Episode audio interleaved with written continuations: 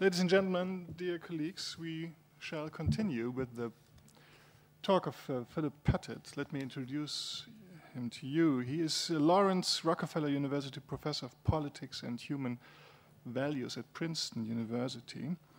Um, Irish by background, um, most famous in due to the topic of our of our panel, his book on republicanism, with the subtitle "A Theory of Freedom and Government." So we are we are here again with the institutional um, dimension of things, but.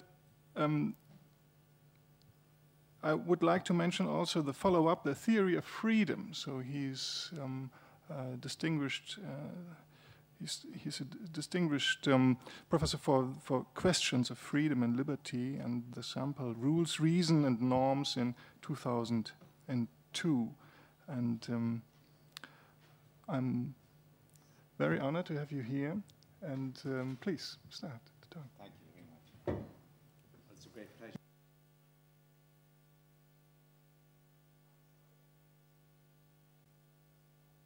my German is certainly too rusty to be able to um, present what I have to say in English. So I, I hope that I'm intelligible. Can everybody hear from this angle? Very good. Uh, and there is a handout which does everybody have it? So it'll make it easier to follow what I have to say. Very good.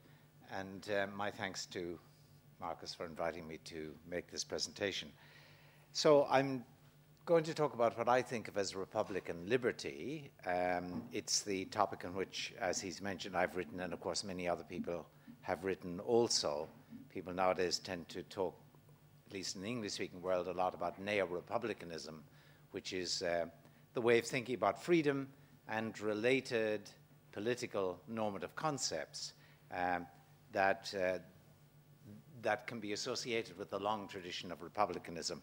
I sometimes speak, I should say, of the Italian Atlantic tradition of republicanism, the tradition that you get, seems to me, in the Roman authors, Polybius, obviously, Cicero, Livy, equally in the authors of the Middle Ages and the Renaissance, above all, of course, Machiavelli, in the 17th century English authors like Harrington and Sidney, and in the 18th century English authors and also indeed American authors, um, this tradition remains, I think, fairly constant with a number of ideas, two of which I'm going to refer to today as prominent.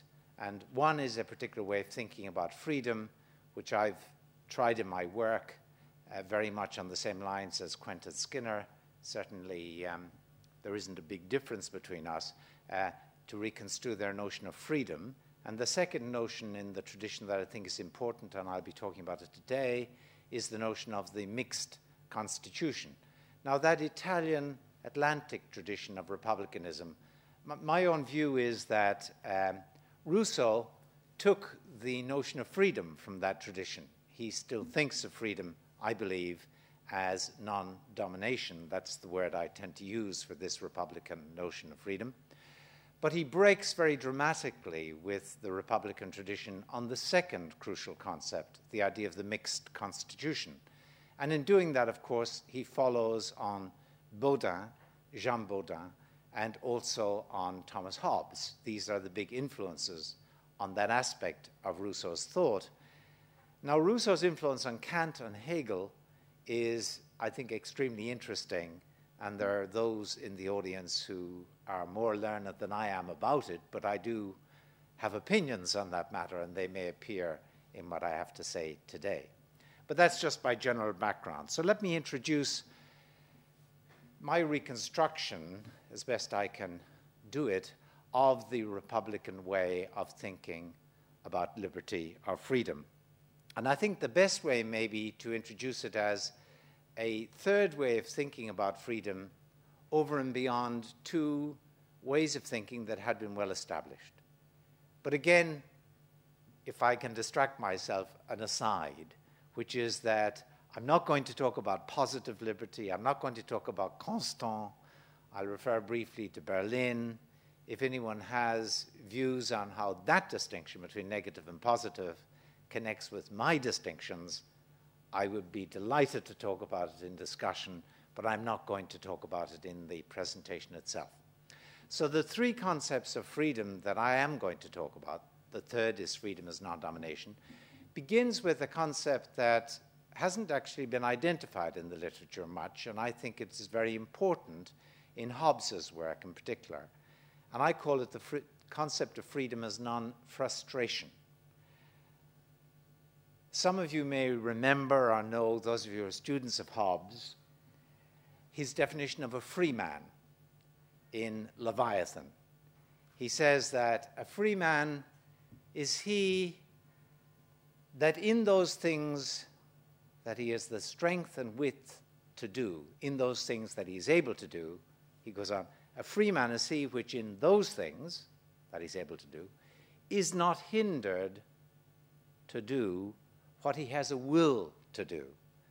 Now, according to Hobbes, if you think about this for a moment, you're free. You're a free man in a choice just so long as you're not hindered in doing what you have a will to do. That is to say, what you prefer to do, what you mean to do, what you intend to do. So suppose I've got a choice. I can do X or I can do Y. I prefer to do Y. I try to do Y and someone hinders me. I'm unfree. I'm frustrated. My preference is frustrated for Y. But suppose I tried to do Y and I wasn't obstructed, I wasn't hindered. However, had I tried to do X, I would have been hindered. Hobbes says that makes no difference. You're free provided you get to do what you want to do.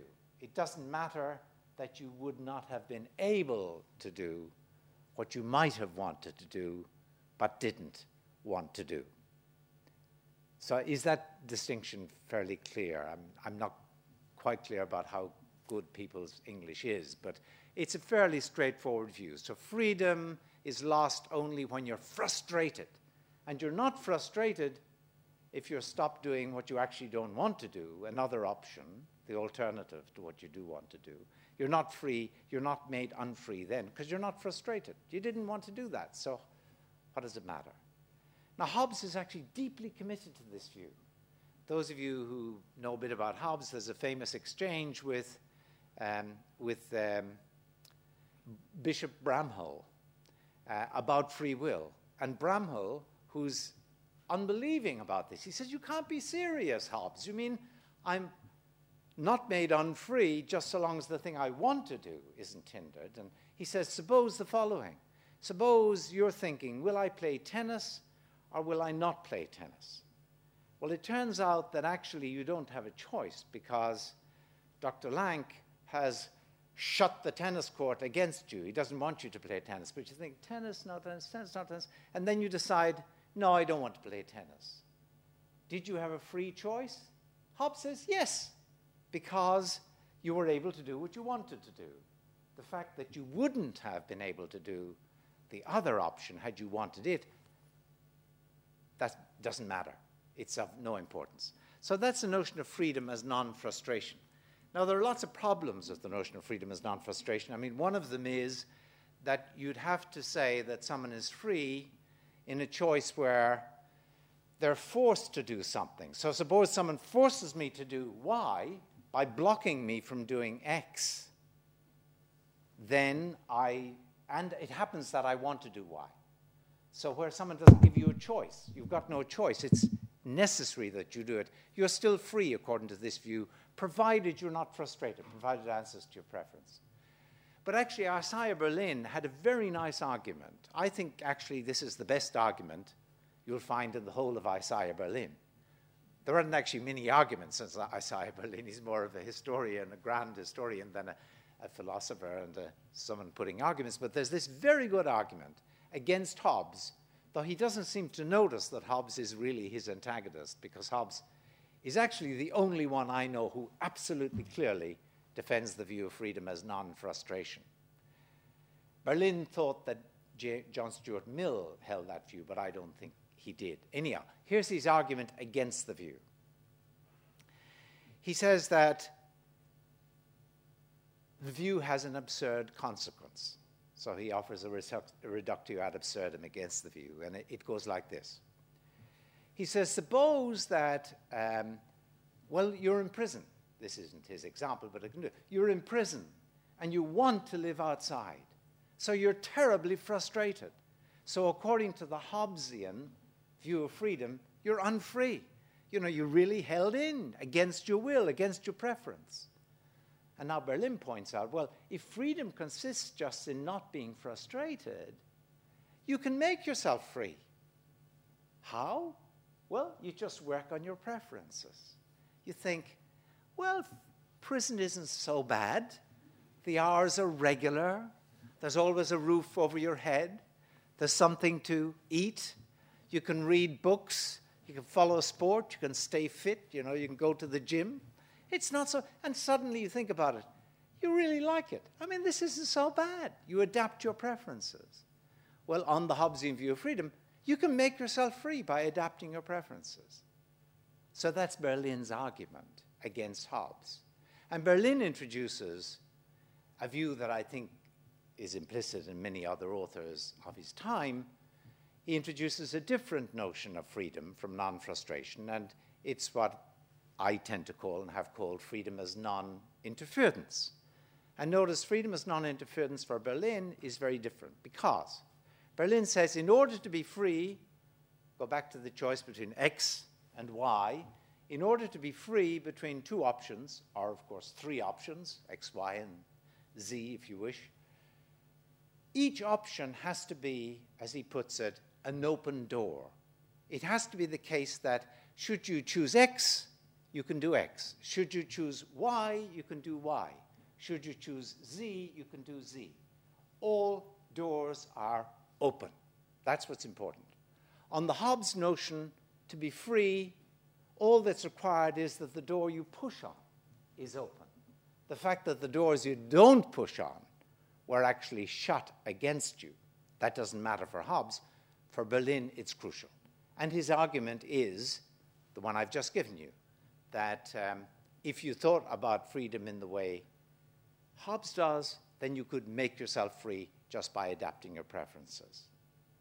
Now, I think Berlin makes a very important move here. And if you look at the handout, you see, according to Hobbes, freedom is non frustration. You avoid interference, you're free, if you avoid interference with your preferred option. But now, for freedom as non interference, Berlin you avoid interference no matter what you happen to prefer. You prefer X, you avoid interference. You can do it. You, you prefer Y, you avoid interference. You prefer Z, you avoid interference. So you are not interfered with, you avoid interference no matter what you prefer. Okay. Now, I think that there's a nice argument, very like Berlin's, that I tend to use just to introduce the Republican way of thinking about freedom as I articulated or conceive of it. And it's this Suppose Berlin says you're free, because there's in a choice. There's X, there's Y, and you can do either. No one is going to stop you. Each door is open. But now suppose that while each door was open, there's this big guy, the doorkeeper, really strong presence in your life. They're opposite you. But he likes you. He says, Pettit, he's all right. I like Pettit. Let him choose. He can do X or he can do Y. Let him have it, you know. Am I free? I can do whatever I prefer. I'm not interfered with no matter what I prefer, X or Y. But all of that is because the big guy, Mr. Big, right, allows me, he likes me. So now, there's an argument, as you can see it coming up, against the freedom as non interference way of thinking, which is analogous to Berlin's argument against the freedom as non frustration way of thinking. And it goes like this Suppose that the big guy is actually hostile and suppose that maybe suppose that no matter what I go for, he's going to stop me. I go for X, he's you know be there to stop me. I go for Y, he'll be there to stop me. So suppose I'm unfree now in Berlin's sense. But suppose that the only thing needed to make me free is that I can get a situation, get myself into a situation where I can do either of these things. Well, I now can make myself free by going to the big guy and saying, You're really nice, you know, I really like you, you know, I'm a sycophant, I flatter him, you know, I keep him sweet, I smooth him, I massage him. I don't know about German, but English is full of words which denigrate, you know, which cast in a negative, hostile way, that sort of activity. So we talk about kowtowing, or toadying, or fawning, or sucking up to, or brown nosing. I mean, it, it's like a million words for this activity. Because everyone has always realized you can't make yourself free by, well, let's use a single word, ingratiation. So Berlin's argument against Hobbes is that you can't make yourself free by adapting your preference. My argument against Berlin is that you can't make yourself free by ingratiation. Right? That's not a way of liberating yourself in a given choice. Now, what's required, if that's correct, what's required for freedom? And I say, and this is freedom as non domination, as I defined it in that Republicanism book, building on Skinner's work and the work of others, it was an attempt to conceptualize the approach. I said, what's required in a given choice is that you should avoid interference, avoid being hindered, no matter what you prefer. Berlin would agree, whether you prefer X or you prefer Y. But you should also avoid interference no matter what Mr. Big wants you to do, no matter he, what he prefers that you do. So if Mr. Big wants you to do X, but you want to do Y, you can do Y. So you can do what you prefer over changes in what you prefer, regardless of what you prefer, independently of what you prefer. But you can also do what you prefer independently of what Mr. Big prefers that you prefer, independently, regardless of what he or she or it or they want you to do. And that's freedom, as I say, as non domination. The reason I called it freedom as non domination was that in the Latin tradition, in the Republican tradition, the word in use was dominatio. And you suffered dominatio um, insofar as you had a dominus. That's to say, a lord or a master. That's to say, someone who had the power of stopping you in various choices from doing what you wish. And they, this is why I think of it as a Republican notion. What they really wanted to emphasize was that even when you had a very nice Mr. Big in your life, even when you had a very kind Dominus in your life, you said, You can do what you like. You were not free. You were not interfered with, it's true. Because whether X or Y, you could do either, depending on what you wanted. Similarly, for other choices, your master let you do what you wish. But everything you did, you did only because he, it was his or her or their will that you do it. You did it in the Latin phrase they used cum permissu, with permission. In the English, you did it by their grace and leave. You didn't do it out of your own will. So you're not free. Okay, so that's basically what I think of as the long Republican notion of freedom. And in that 97 book, um, and Quentin Skinner has similar arguments in his 98 book, which uh, is very much in the same lines as mine. Um, there's a long tradition of thinking about freedom in this way. You find it in the Romans, who, by the way, you'll find even in Roman comedies, the figure of the slave who comes on stage and tells everyone, I'm really free because I've got a really nice master and I can do what I like. I can go to the market, I can go to the circus, you know, I can eat what I like, is a figure of fun.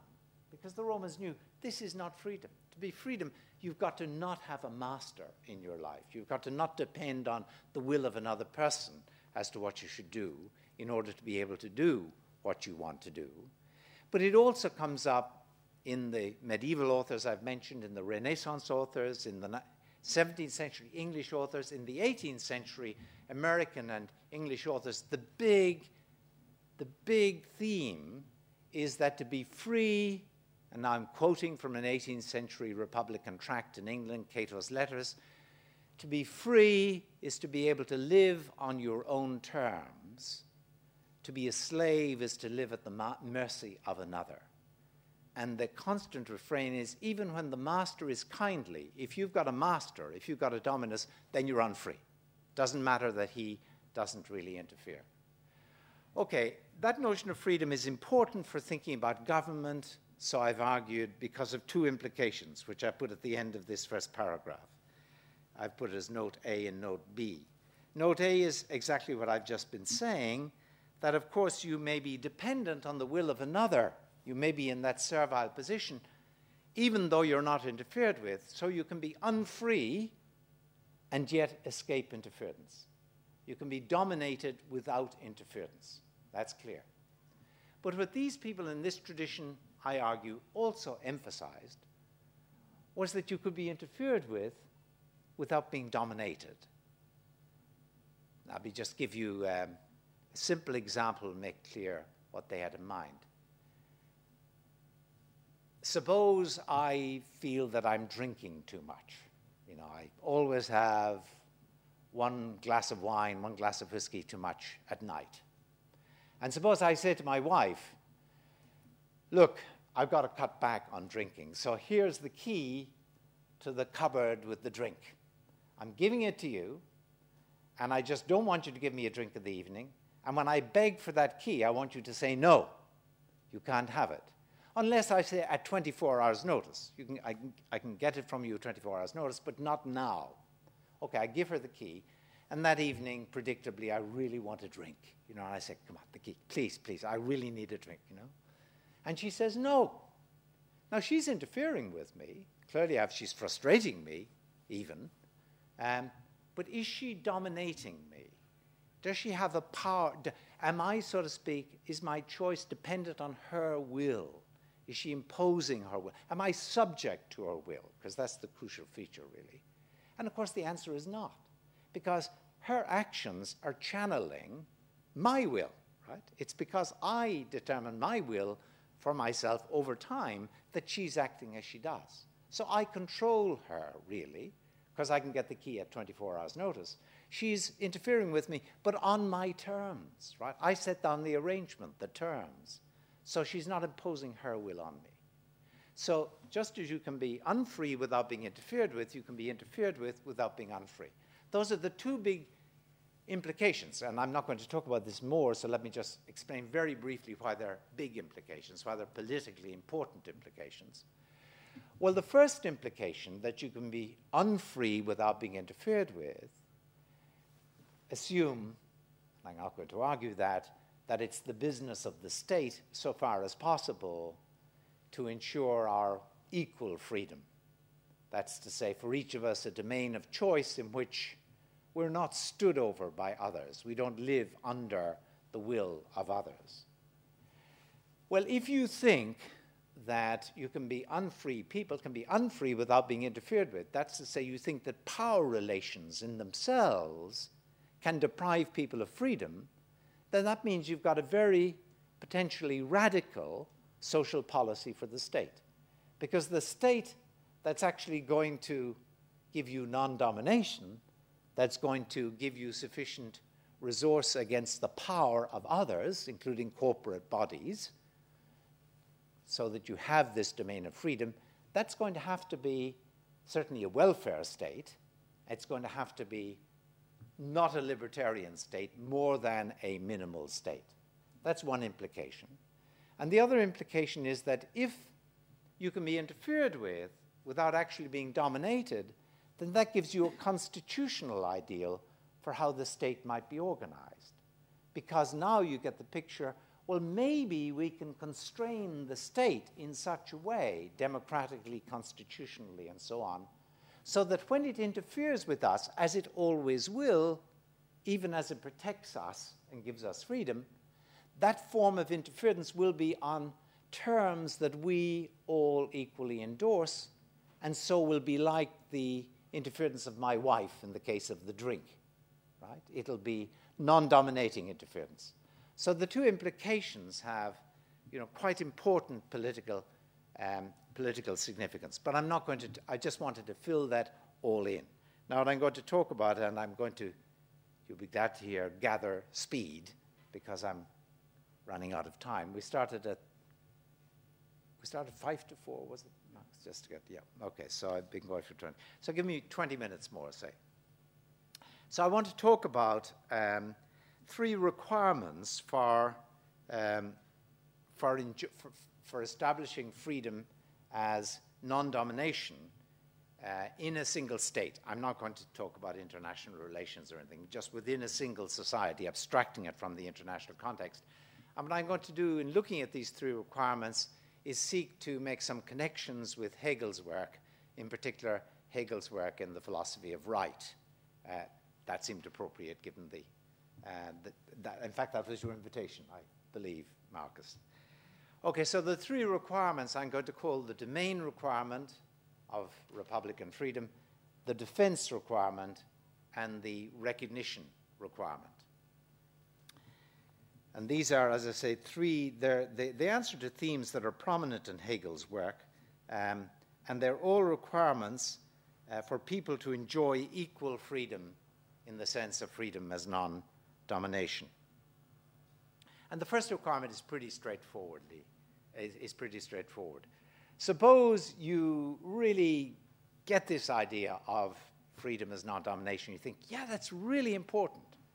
But of course, what you realize, because you're an egalitarian, you care equally for people, you're designing a state, let's suppose, you care equally for individuals, each of them has got to enjoy this freedom as non domination and, so far as possible, enjoyed equally.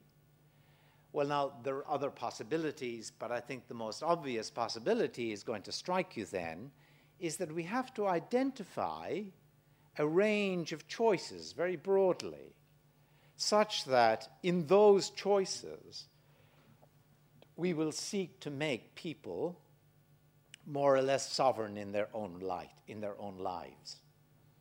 Now, this actually, I mean, it even sounds a little bit like uh, some libertarian themes, but it turns out, I think, to have a much richer resonance and context. I won't be able to address all of that.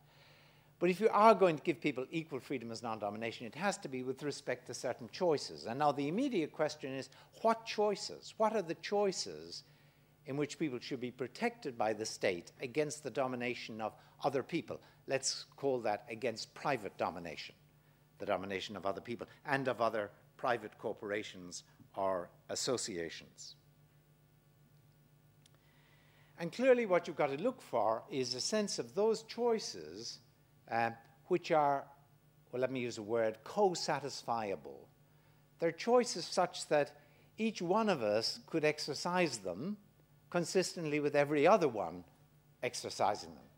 I mean, there are many choices that are not like that. So, for example, uh, the choice of, suppose you own a house, of selling your house at current market value. Not everyone can have that freedom at once.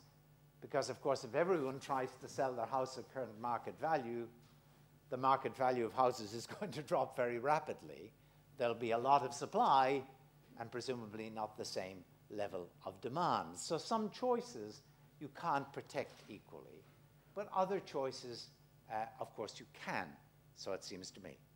Um, so, for example, in the traditional litany, um, the liberties that are going to be protected are going to include freedom of thought, freedom of speech, freedom of expression, freedom of movement, as far as possible, freedom of occupation, freedom of ownership and trade under the property conventions of your society. I'll come back to that in a little while uh, and so on. But by the way, let me say, these freedoms, they're going to be culturally defined. So different laws, different traditions may actually uh, focus in on a different set of freedoms that people should enjoy. Uh, in the country I currently live in, the United States, um, lots of people think it's really important that you got the freedom to own a gun. Um, in Germany, as I understand it, certainly in Ireland and Australia, my two, as it were, home countries, you don't have the freedom to own a gun. Now, the view in countries like Australia and Ireland is that that sort of choice, it certainly is technically co-satisfiable. I mean, everyone could own a gun, but that choice is not co-enjoyable in the sense that if everyone exercised it and owned a gun, everyone in a way would be worse off in terms of the standard rationale than if no one owned a gun. The only reason for owning a gun is presumably to protect yourself against danger, but if everybody has a gun, then the danger you have to be protected against goes up at the same time as your defense, and everybody drops into the hole. It's a wasted expenditure. So, for example, there can be all sorts of cultural variations in what are the choices which are put into the domain that ought to be protected by the state. Now, of course, everything I've been saying is familiar to those of you who know your Kant, because you remember in the Metaphysics of Right, Kant talks about external freedom. And he, what he's talking about there is the domain of choice that ought to be protected. I've just one quote from Kant, I think, here, where he says, You ought to be given such choices that each is independent from being bound by others to, um, enjoys that independence from being bound by others. Um, no, I've I've left out something here, haven't I? Let me just give you the thought. It's a familiar thought in Kant that we should all have the same protection against others as they have against us, and we should identify those choices that makes that equivalence of protection possible. Um, now, Hegel obviously is deeply interested in this issue. So, for example, as the philosophy of right develops, he's talking about what will be, and this is his phrase in the English translation that I see Marcus has there, what will be the external sphere of freedom. And you remember in the philosophy of right, he has the, um, he talks about property first of all, and then he talks about morality, and then he talks about um, the area that uh, Harold was talking about earlier. He talks about family, civil society, and state. And in each case, when you look at it, what he's talking about is a sphere, a set of choices such that you might enjoy freedom within that sphere. And there's one respect, I think, in which I actually sympathize with Hegel against Kant, which is that Kant, and this comes back to the property issue, at least by way of illustrating it, Kant seems to think that we really sh- that there doesn't have to be a society in existence for us to work out what laws, what choices rather, we should each have consistently with others having the same choices. He even suggests, at least on one reading, that just as in your moral thought, you subject yourself to the rule that you'll only act on maxims such that you can will those maxims to be universal laws. He seems to think that when it comes to putting in place coercive laws, it'll be obvious what to put in place. But it's not obvious at all. And I think this is where Hegel is really uh, very useful. Uh, so, for example, take the case of property. Uh, Kant talks, of course, about the right and the fact that the choice of what in, of dealing with what you own um, in one way or another, selling it, keeping it, giving it as a gift, he suggests that this choice is one that would be protected under the law, but he doesn't seem to recognize as clearly, certainly as Hegel does, that there are many institutions of property. You can have more public property, common property, as well as private property. You can vary the domain of public or common property against private and then just taking private property, you can have great variations in the titles to private property or in the rights, the legal rights associated with private property. I suppose 200 years ago you could paint your cat. If you wanted to paint your cat, you had the right of ownership. But I bet you couldn't paint your cat in contemporary Germany. Of course you couldn't. You don't have, ownership doesn't bring that right. It probably doesn't even bring the right of painting your house whatever color you wish. You almost certainly have to fit with zoning regularities. So there are no, you can't talk about the rights of ownership independently of talking about the laws relative to which those rights are defined. And I think that's what Kant missed. And Hegel is surely dead right when he says, when you talk about people's freedom, you have to look at actual institutions, because it's only relative to actual institutions that domains of freedom are described, and that we can talk about achieving or enjoying freedom as he thinks about it. And of course, he thought, surely rightly, that there have been marvelous developments in those institutions uh, from the time, say, of slavery. Think about his remarks in that first section of the philosophy of right.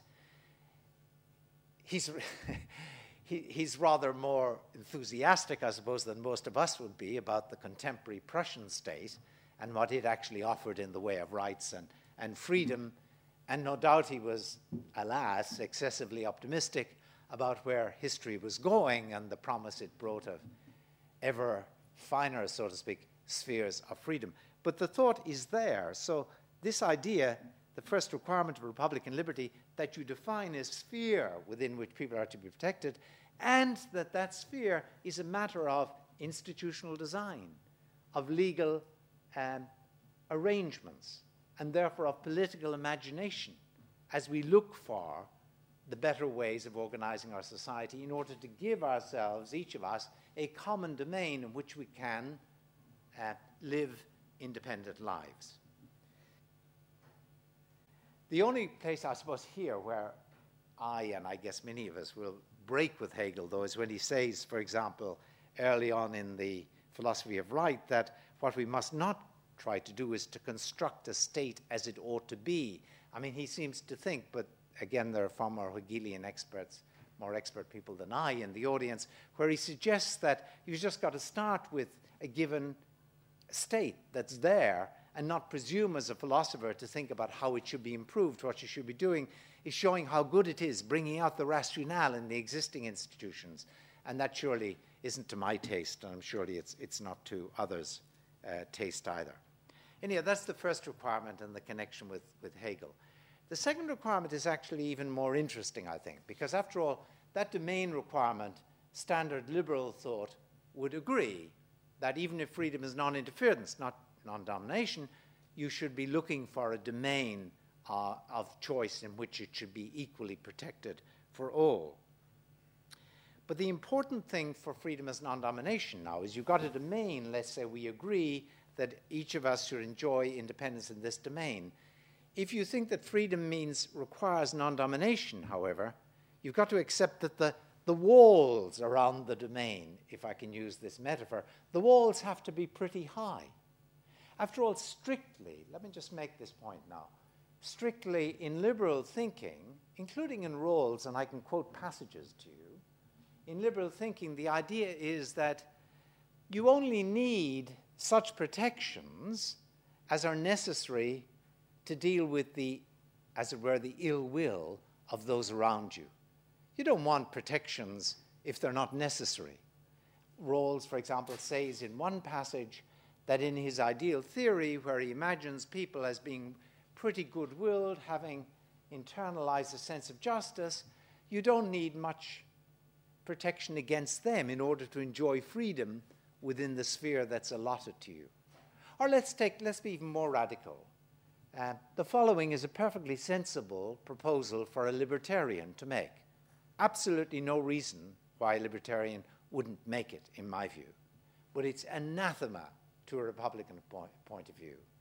And this is the, the proposal I have in mind is this. Someone might say, look, you know, the best way we can reduce infringements in the domain of freedom that each should have is actually to find out those who are most likely to offend and then pay them off, you know, bribe them, pay them rewards for each year that passes when they don't actually interfere with others. I mean, there might be an institutional problem about designing that system, but if you could have an incentive system to buy people off, it would work. In fact, you might get a lot less interference if you bought people off. Of course, now lots of you will think too, there's a traditional idea, isn't there? The benevolent despotism. The despot who protects you against others because he's so strong. He's really Mr. Big. He's Mr. Biggest, right? He's the really big guy, but he's really nice, right? And it seems to me, for a libertarian view, strictly speaking, that ought to be pretty exciting. As a matter of fact, actually, Berlin admits in passing that that could be the best way of delivering freedom on his view of freedom.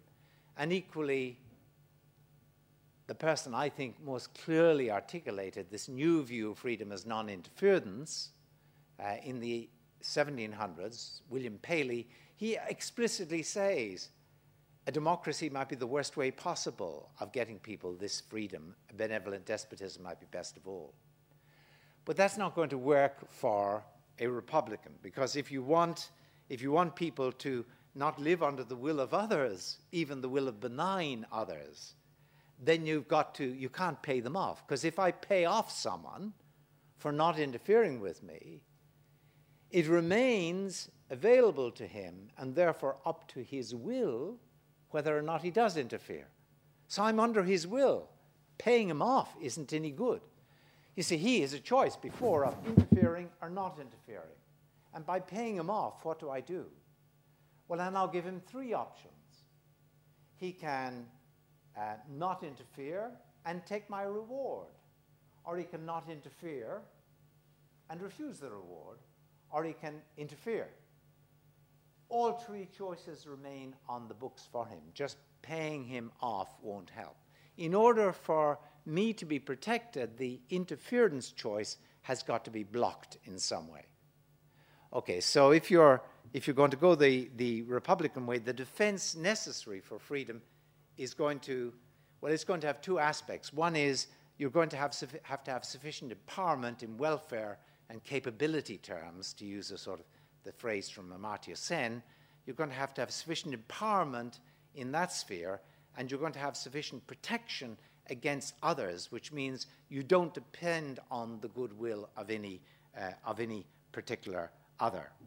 Of course, and as I put it here, if you look at the second page, second line, what you've got to do is the state's got to ensure non interference over changes in what you will within this domain, over changes in what you prefer within this domain, and also over changes in what others might prefer that you do in this domain. You've got to have that independence. And I'm not going to talk about this, but it's really, well, I am going to talk about it, so let me. I just said they're insured, so I'd better put in a, a, a, cautionary remark. Of course, no state could insure. Insure suggests you've got to make it absolutely certain. No state could insure that you enjoy that sort of independence on the will of others in this domain of choice. So, what can I be talking about here? Well, I think that here equally we have a sort of sociological, socio legal variable. I think in different societies, depending on expectations, depending on norms, etc., uh, there are going to be different requirements that people will put in place for when they feel they're adequately protected. Roughly speaking, I would say you're adequately, adequately protected if, in the event of being anxious about interference, either by the state or by others, people think you must be excessively timid or pathologically fearful. I mean, by ordinary standards, you've got as much as we could ever expect in this society.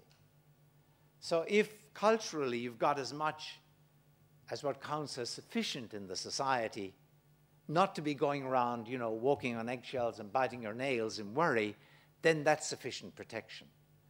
I know this sounds terribly cultural. Actually, it's sort of Hegelian in a way because it's going intracultural, isn't it? But think about Amartya Sen when he says, How do we define poverty? And he ends up going back to he ends up going back to Adam Smith when Smith says, When are you not poor? And he said, in the terms of his society, when you can walk amongst your fellows without shame, and the way Amartya Sen then makes sense of that is to say, you're not poor in a society, you're adequately provided for when you've got the capacity to function adequately by local standards.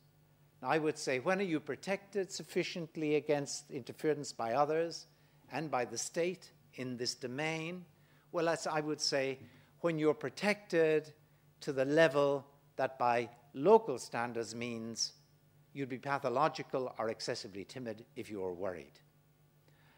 Okay, now in the Hegelian, sorry, in the standard Italian Atlantic tradition, as I call it, how is the state going to deliver this defense, this empowerment, and this protection for you without itself being like a benevolent despot, without itself being a will under which we all live? How are you going to ensure that the state, when it interferes with us in protecting us, is acting on our terms, is controlled by us? And the theme that occurs right through the tradition I've described, and the theme that's rejected by Bodin and Hobbes and then Rousseau, who's a traitor to the tradition in this respect, a renegade, is that what you have to have is a mixed constitution. And a mixed constitution is basically a metaphor for a regime under which, actually, in the words of the Federalist Papers, uh, Madison's words, the reins of power are never held in the hands of one individual or one corporate body.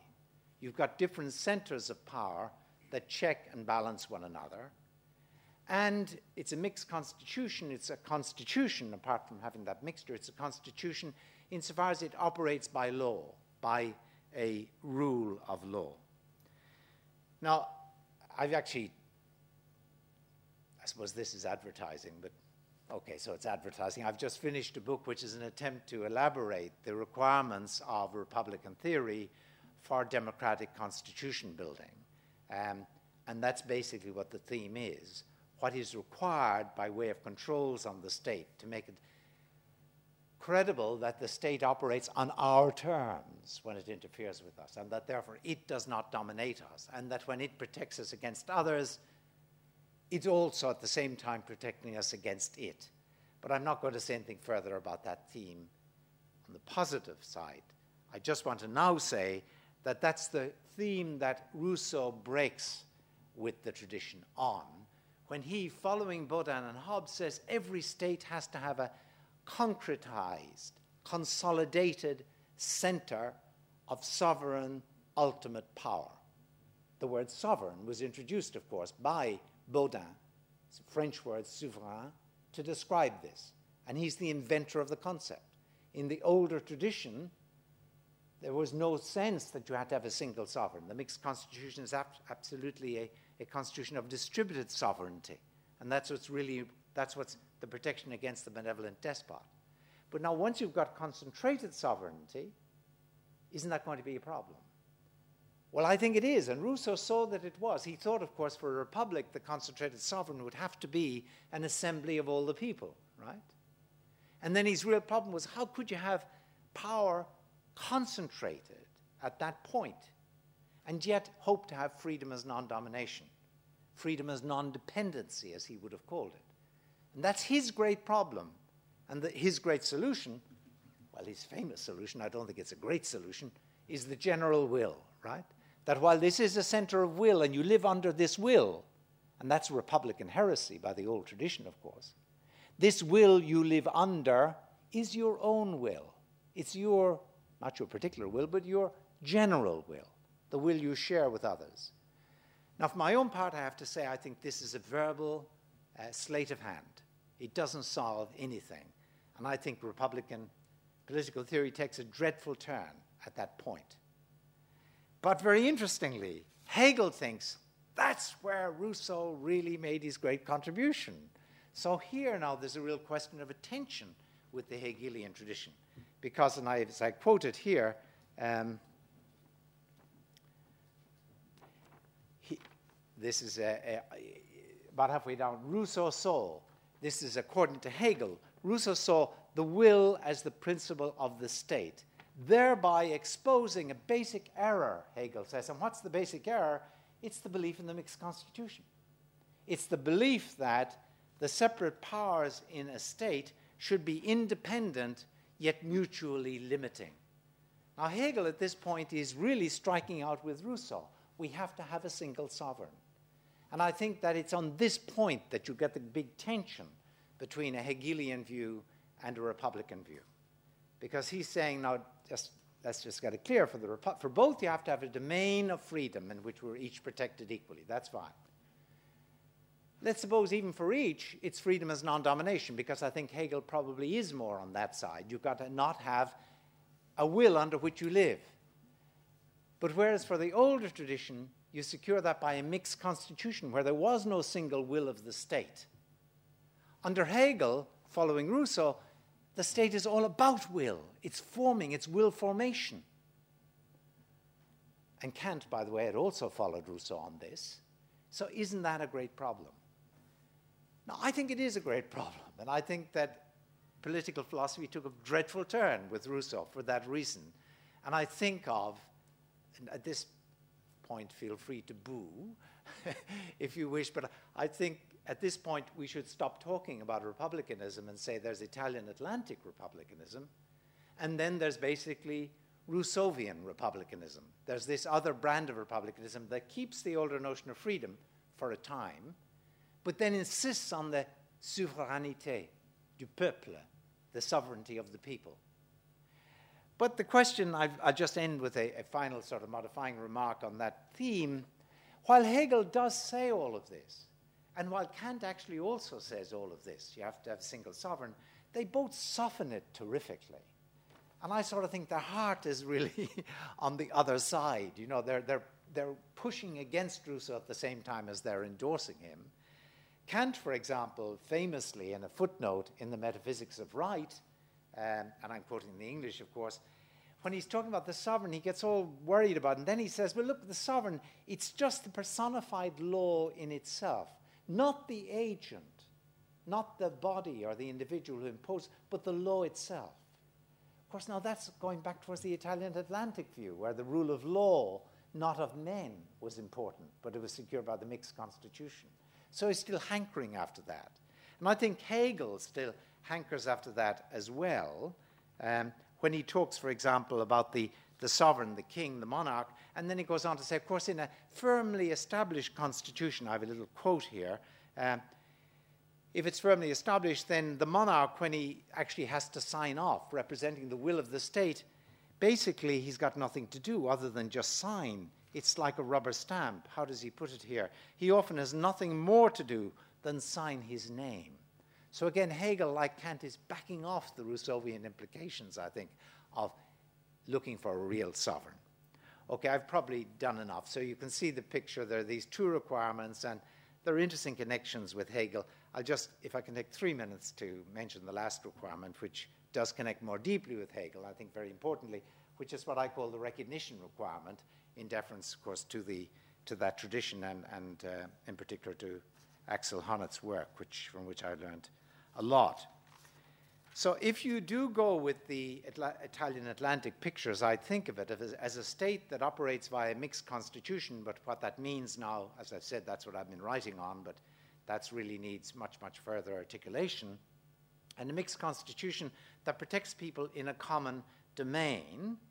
If you have a legal structure of that kind established in that way, then it's going to be pretty certainly manifest to people that they've got that sort of structure in place. Everyone's going to know you've got that stru- structure in place, I'm protected, and so on. And everyone's going to know that everybody else knows that they, individually, that I am protected too. And I know that everybody else is going to know that I'm protected. So you get a, a matter of manifest knowledge of the protection coming on stream at the same time as the protection. And now I think this is terribly important and it's deeply Hegelian for obvious reasons. And I just mentioned three effects you would clearly predict, and I've written about these before. I'm not just making it up for a Hegelian conference. Um, the first effect is that, um, of course, if everyone knows that I'm protected against their interference, and they know that I know that they know that I'm protected, then that's going to increase my power. You know, Hobbes actually, because he said many true things despite having dreadful views on politics, he said reputation of power is power. If you're believed to have power, that already amplifies the power. So that's the first effect. Once it's manifest that you're protected, you're protected all the more by the very manifestation of that protection. But a second effect is that it's going to give you status in the eyes of others. Because if it's, I know I'm protected, I know they know I'm protected, I know they know that I know that they know that I'm protected, and so on, then I can walk out. Now, and old Republican theme again comes up here because all of these writers, particularly in the English tradition, stress how if you're free in this sense, protected by the matrix of law, which is in turn supported by a mixed constitution, then you don't have to doff your cap to anyone. You don't have to bend your knee to anyone. You don't have to lower your eyes. You can look others in the eye. Regarder dans les yeux. You know, it comes up in all the European. That's what's really free. You've now got status because, because you know that written across your forehead is the words interfere at your peril. Anyone who pushes me around is in for trouble because I am manifestly. That's what status is in the basic sense, I would say. So that's a second thing that comes with the as an emerging effect. But a third is that if you have this infrastructure of law that everyone recognizes that protects everyone equally, then there's every reason to think it's going to be internalized by people as a norm that dictates how people should behave towards one another so that they really um, they, they feel not just that they've got to obey the law because there's a coercive penalty attached, but they ought to obey the law because this is a good law. This is our law. It's a law we identify with. In fact, it will become, I'm racing now, but it'll become a, a, a predictable matter that if you break the law, you're in for disapproval by other people. I wrote with Geoffrey Brennan some years ago a book called The Economy of Esteem that was meant to pick up this theme in the Republican tradition, where they constantly emphasize the importance of being protected by what John Locke called the law of opinion, the law of esteem, the fact that if other people break the law, they're really in for uh, disesteem, for shame, for condemnation on the parts of others. And actually, there's now a lot of empirical work that suggests that the reason most of us obey the law has nothing to do with our fear of sanctions, but with our internalization of the norms involved. And I refer here to Tom Tyler's work, for example, a book called Why We Obey the Law, and many articles that followed it. He's an empirical psychologist that brings out these, uh, this lesson. So the recognition requirement, I think it gets to be fulfilled once you've fulfilled the domain and defense requirements as a matter of course. And it comes in these stages, logical stages, as you might describe it. And this, after all, is quite Hegelian. Though, of course, one thing I've left out of all of this discussion is any sense that our very concept of freedom of the will, someone this morning talked about the Willensfreiheit as distinct from the Handlungsfreiheit. I've left out of consideration Hegel's reflections on the way in which the Willensfreiheit changes with these different levels of protection for external freedom. Uh, that's a theme for another time. I'm sorry for taking so long. Okay, thank you.